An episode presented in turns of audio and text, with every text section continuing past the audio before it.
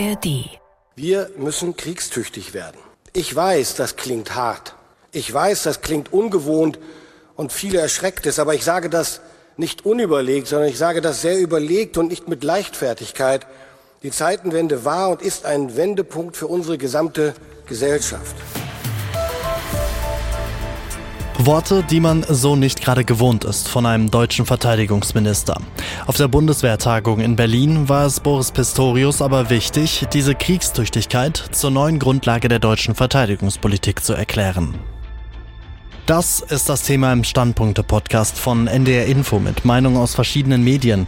Heute ist Sonnabend, der 11. November und ich bin Tim Dietrichs. Im Ernst.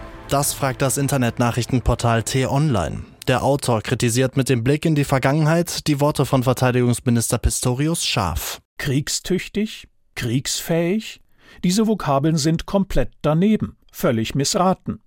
Erklärbar allenfalls damit, dass Pistorius bislang in seiner Amtszeit als Inhaber der Befehls- und Kommandogewalt im Friedensfall von allen Seiten nur Lob und Preis abbekommen hat, nicht einmal zu Unrecht. Die bittere Wahrheit lautet, Deutschland ist nicht bedingt abwehrbereit, wie der Spiegel einst schrieb, sondern null abwehrbereit, ein hochgefährlicher Zustand. Das will uns Pistorius sagen, dass das Deutschland von heute weder materiell noch mental einem Angriff standhalten könnte. Er ist dabei verbal aber weit übers Ziel hinaus geschossen. Von der Online-Meinung kommen wir zum Radio. Unser Berlin-Korrespondent Uli Haug findet, dass die Rede der Anfang einer gesellschaftlichen Debatte sein muss. Seit gestern wissen wir, dass Verteidigungsminister Pistorius mit dem Begriff kriegstüchtig eine wichtige Debatte anstoßen wollte. Denn der Begriff findet sich gleich sechsmal in den neuen verteidigungspolitischen Richtlinien der Bundeswehr. Dort wird Kriegstüchtigkeit zur Handlungsmaxime der Truppe erklärt. Für Zivilisten mag das martialisch klingen und SPD-Fraktionschef Mützenich mag lieber von der guten alten Verteidigungsfähigkeit sprechen. Das reicht aber nicht mehr aus, wenn Russland die Zitat dauerhaft größte Bedrohung für Frieden und Sicherheit in Europa ist. Deutschland muss ernsthaft darüber diskutieren, was es investieren will, um als Gesellschaft widerstandsfähig zu werden, um potenzielle Gegner abzuschrecken und das Bündnisgebiet zu verteidigen. Die Meinung von Uli Haug aus Berlin. Jetzt schauen wir in die Frankfurter Rundschau. Die ist der Ansicht, die Regierung muss aufpassen, dass sie kein Ankündigungsweltmeister wird. Die Pläne von Pistorius hören sich stark an, wenn er die Armee zum Rückgrat der europäischen Sicherheit machen will. Das wäre auch angemessen, um die Erwartungen der Bündnispartner zu erfüllen und darauf vorbereitet zu sein, falls die USA Deutschland mehr Verantwortung übertragen. Zweifel kommen einem, weil er bereits Versprechen nicht eingelöst hat. Der Umbau des Wehrressorts ist abgeblasen und Munition sowie militärisches Gerät werden nur schleppend nachbeschafft. Von der Frankfurter Rundschau zum Podcast der Süddeutschen Zeitung. Deren Hauptstadtkorrespondent Georg Ismar kommentiert die Zusage von Kanzler Scholz, dass die Bundeswehr dauerhaft mehr Geld aus dem Bundeshaushalt bekommen soll.